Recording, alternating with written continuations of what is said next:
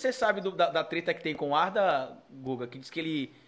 Acho que foi até na Turquia que ele pegou uma arma, foi no hospital, deu um tiro num amigo, eu acho. É um cantor. Que ele tava suspeitando que tava ficando com a mulher. Como é que é esse rolo? Você pode contar pra Gente, você quer me queimar? Pode contar. Não, se for comprometer você, não tem problema. Não, não, pode contar. Porque foi assim, ele tinha os últimos 3, 4 anos sempre foi problemática, certo? Porque é, foi problemática mesmo. Aí depois ele já brigou como um jornalista velho, ele já brigou, fez muitos brigos assim. Aí aquele dia, dizem que eles saíram, um boate, um cantor se chama Beckay, aí ele estava com a mulher dele, quando o cantor foi para banheiro, Arda mexeu com a mulher dele, quando... Ah, foi o contrário. Isso. E quando o cara chegou, Beckay chegou lá do mulher, a mulher avisou para o marido dele, olha, ele querendo falar comigo, não sei o quê. Aí, cara, fui pra brigar com ele. Tipo assim, ah, o que você tá fazendo? Não sei o que. A gente se conhece, assim. Aí, saiu, Ardo deu uma cabeça para quebrou o nariz, nariz do cara. Dele. Aí já foram pro hospital. Aí, o caso, eu fui lá, foram pro hospital. Depois, Ardo foi pro hospital com uma arma. É história de filme isso. É, tipo assim, eu não entendi. Arma, você pegou tiro sem querer. Foi pra parede. Mas é, eu não sei. Ele respondeu até um processo lá na Turquia. Sim, ainda estou continuando esse processo. Eu prefiro ficar fora, mas eu, tipo, eu achei absurdo. E que bom gente. que o Flamengo não contratou então Arda. Não, eu fiquei muito feliz quando não comprou. Eu tô feliz agora de saber disso também. Sendo flamenguista, eu não gostaria Arda, tipo, acho que Arda não vai ser uma boa opção para Flamengo, não. Será que seria um Balotelli, Guga? Pior. Balot... Cara, o ta... Pior. É, seria... Balotelli tá tranquilo, se perto disso. Não, eu estou falando sobre futebol mesmo. Eu acho que a Arda não tem condições de jogar brasileiro, porque o brasileiro não liga muito rápido. Eu, eu vou falar, ah, a gente sim, fala sim. Inglaterra, mas eu acho que o brasileiro tem qualidade. É, é porque o, o futebol europeu, assim, quem, quem acompanha futebol, como eu acompanho, como o Guga acompanha, o Vanderlei também acompanha muito futebol, ele é fanático pelo Real Madrid. É, fanático, fanático pelo Real Madrid tem camisa. A gente veio pra cá esses dias pro estúdio, aí tava preparando aqui. Que dia foi que tava tendo jogo? Semana foi, passada, eu acho. Foi semana. Foi. Que Vinícius Júnior fez os, os gols. Do, do aí ele, tem como ligar a TV aí enquanto a gente tá aqui pra assistir? Eu falei, cara, a gente vai entrar daqui a 20 minutos. Não, mas deixa eu ver 20 minutos aí do jogo. Aí eu botei aqui pra gente assistir o jogo do Real Madrid. E, e eu acho que essa questão do, do da paixão que o, que o brasileiro tem pro futebol é natural e a gente aprende do berço. Eu acho que na Europa, e quem acompanha consegue ver isso, o futebol parece um videogame. Você, você assiste um jogo de futebol europeu, aí você vê ali a linha da zaga, a linha do meio, aí você vê a linha do ataque. No Brasil, acho que é um, é um pouco mais misturado. Isso é, hoje a gente está vendo que está tendo a modernização. O JJ, quando veio para o Flamengo, por exemplo, era nítido. O pobre do Arão, coitado, quando ele, não, Arão, tá errado. Então, porque o Arão não tinha essa obediência tática, né, que a gente chama Sim. assim. Você percebe isso também, Guga, que, que talvez é isso que é a nossa diferença pro futebol europeu, essa questão de não ser tão obediente taticamente? Eu acho que tem hoje muito a questão também do preparo físico. Eu acho que eles estão muito mais adiantados nessa questão. E preparo físico faz uma super diferença numa partida que o, o futebol do Brasil continua sendo muito criativo. E se a gente tem uma seleção bem formulada, eles são disciplinados taticamente, sim. Até porque a maior parte dos jogadores hoje que jogam pela seleção jogam fora. E é isso que ia falar. Não, então assim, não, tem, não é só porque joga fora, mas o fato de você ter uma experiência fora também acaba talvez facilitando você ser um cara mais disciplinado. Mas, enfim, é, a gente tem seleção para ganhar de qualquer um. Eu acho que o futebol brasileiro talvez esteja um pouco atrás hoje na questão do preparo físico e isso faz uma super diferença em campo. Eu acho que é por aí. Mas a gente ainda tem seleção para ser campeão do mundo, tranquilamente. Com certeza.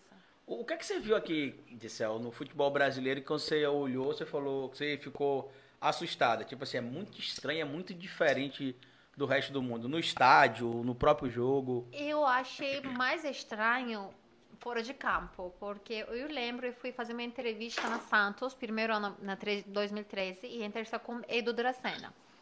Aí foi um parada, eu entrevistei com Edu, saindo, o presidente da Santos saiu.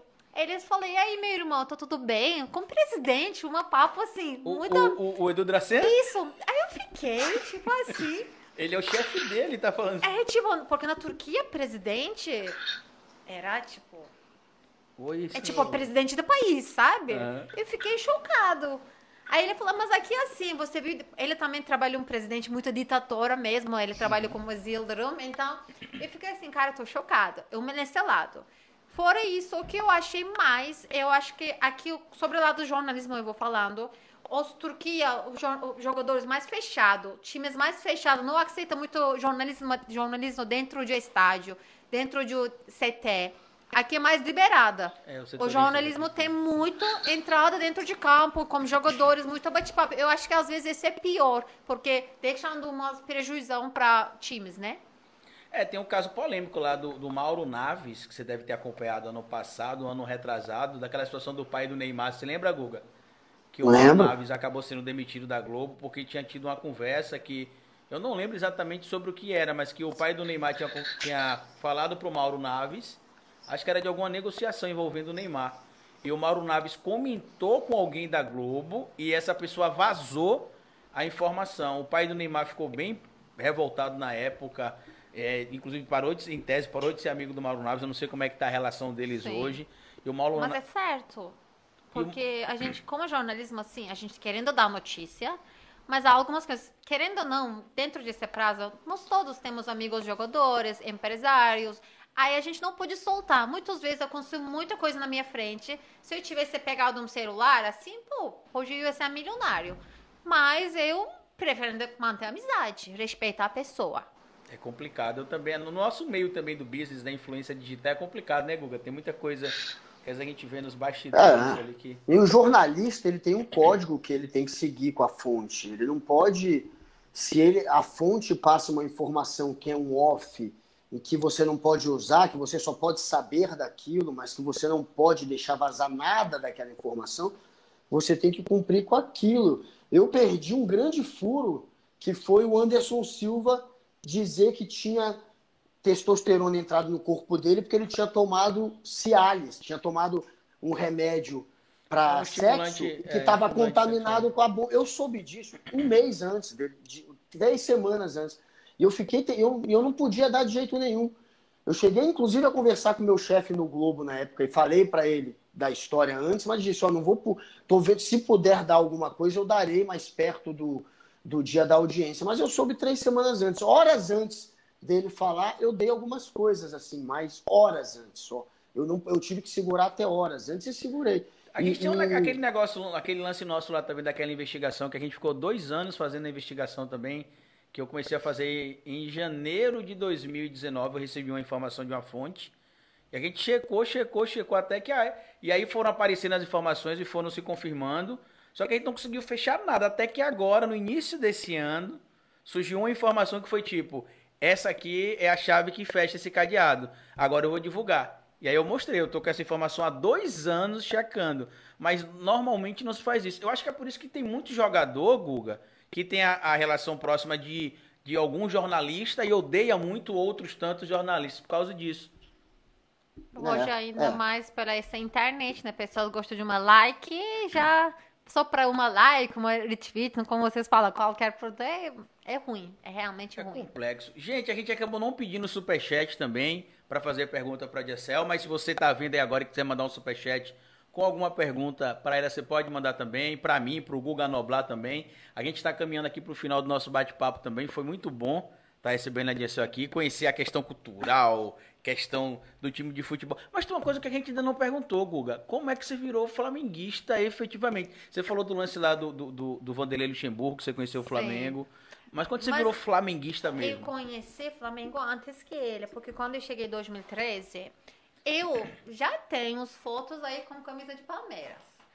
Pessoas estão jogando às vezes na minha frente, porque a cidade que eu morava, Cerquilho, tinha um amigo meu que me deu presente de camisa de Palmeiras e tirei foto. Já ao estádio de Palmeiras.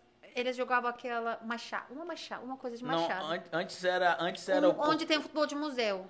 Ah, onde é que era, Google? O Parque Antártica não, o Parque Antártica era do Corinthians, era o Não, o Parque Antártico era do, era o Parque Palmeiras. Antártica mesmo do Palmeiras? É, Não, mas é. não tinha. Não que Não estádio deles, Allianz- não. não Allianz tinha também. Allianz, não. Tinha uma. Onde tem futebol museu, na São Paulo. Aquele estádio. Ah, o Pacaembu, Pacaembu.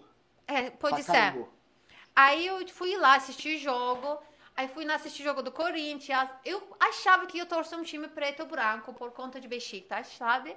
Porque eu gosto na Grécia, eu gosto da PAOK, na Inglaterra eu gosto da Newcastle, eu gosto na Juventus. Então, sempre segue preto ou branco.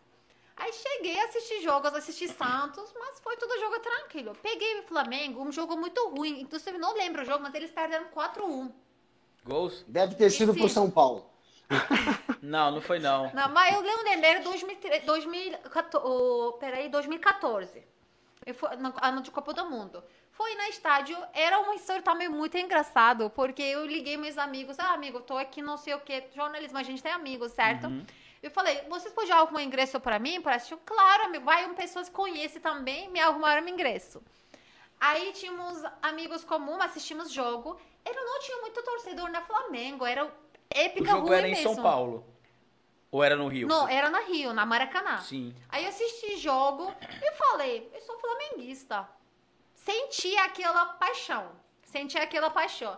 Coisa engraçada, aquele dia, depois que até saiu de lá, a gente foi jantar, tinha um menino conosco, fa- dizendo que o namorado de um jogador, noivo de um jogador, é Carlos Eduardo, não sei onde Sim. ele tá hoje. Aí a, a gente também não quer saber não, que ele não, ele não É. foi muito bem no Flamengo. Mas o que mais é engraçado, depois que nós jogo, a gente foi jantar na casa dele, ele não tinha na casa. Ele tava a outro lugar, a outro país, acho que emprestado uma coisa. Eu fui, jantou na casa dele, com na- noiva dele, sabe? A gente fez amigos juntos. E tirei tanta foto com o cachorro dele, tipo assim, história. Depois eu vou contar e vocês vão rir. Aí virei flamenguista lá. Mas eu não era aquela flamenguista forte, sabe? Flamenguista, escolhi meu time, valeu. Eu dei uma entrevista para aquela época na Sport TV. é, eu trabalho na voluntária na Maracanã, me falaram qual time você torce? Ah, Flamengo, até morrer, não sei o quê, mas é aquela blá, blá, blá. Depois, quando eu casei, meu marido era doente, gente. É tipo aquela doente, a gente morava na Grécia, morava na Macedônia. Ele acordava três da madrugada pra assistir jogo. É tipo nessa questão. Eu dormo, porque ele treina, né? Outro dia treina tarde. Eu tenho que acordar às sete da manhã. Assiste jogo, e ele me fala aí, poxa, E quando saía gol, ele gritando lá. grita, mas xingando, me falou, acorda, aqui é Flamengo, não sei o quê. Eu falei, meu Deus. Aí começou a assistir jogos. Começou a assistir, acompanhar, virei flamenguista por conta dele também. Nesse jeito é que eu ocupei, mas hoje eu até tenho tatuagem de Flamengo aqui. Eu vou fazer, eu tenho esse braço todo tatuado aqui. Eu vou fazer uma tatuagem do Flamengo e do Confiança em breve aqui no braço. Tem Eu esse tenho. aqui que é, o- que é o chapéu de couro, né? Com a frase. Eu vi que você postou lá o cabrunco, que o meu amigo Coxinha. Abraço, Coxinha, inclusive ele fala muito. Mas a gente fala muito também se aveste não. Que se aveste não, fique tranquila, fique calma. Aí a gente usa muito essa expressão também aqui. aprendendo. Se aveste, Cabrunca eu aprendi novo, se mas... aveste não. Mas você já consegue utilizar o cabrunco no, no, no, no- dia a dia? Não, mas assim, aquele dia que eu fiz, é porque assim, eu tinha escutado, minha amiga que eu moro agora junto, a Thaís, ela é nordestina mesmo.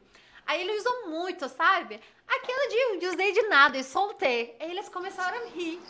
Eu olhei assim, porque às vezes eu solto algumas palavras que eles nem sabem, tem uma, muito gíria carioca.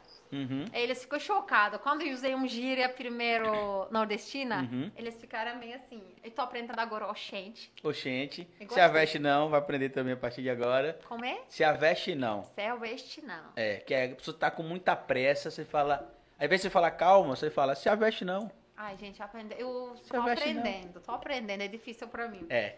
Mas, Mas assim falar que eu turco é mais, viu, Gisela? Virei assim, flamenguista. Eu falei de Carlos Eduardo porque foi e a gente, depois ele veio à Turquia para fazer uma entrevista, um outro lugar. A gente fez a entrevista com o Carlos e conheci o empresário dele, Machado. Ele é muita gente boa também. Enfim, ele chegou, a gente foi até aquele restaurante que fazendo sala, não sei o que, junto era meu marido e ele, amigo dele junto, um amigo dele, já tinha separado como noivo. Eu não sei que aquele Carlos, aquele Carlos.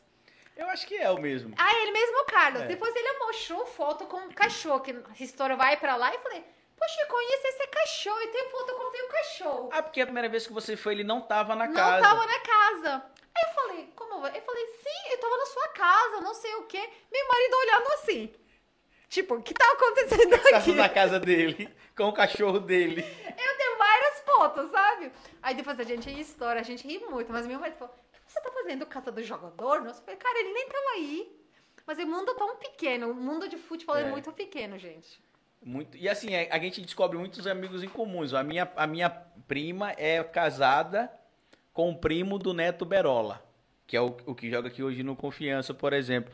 E a, e a vida é sempre cheia de coisas interlaçadas assim, né, Guga Noblar? A gente entrevistou o Bolívia, não sei se você segue o canal Desimpedidos no YouTube, que fala sobre futebol. Sei quem é ele, eu Aí- não sei quem não, mas sei. Aí agora o Bolívia, ele saiu, que ele tinha um quadro chamado BTS, que era tipo um talk show, que era entrevistar os jogadores de futebol. E o Guga Noblar trabalhou com ele na produção do CQC. E a gente até trouxe ele aqui já, não fisicamente, a gente trouxe no, no, no digital, mas inclusive eles estão com o trailer viajando no Brasil, viu, Guga? Quando ele passar aqui pro Sergipe, vamos trazer o Bolivão aqui também no estúdio pra gente Boa. conversar com ele, com ele aqui.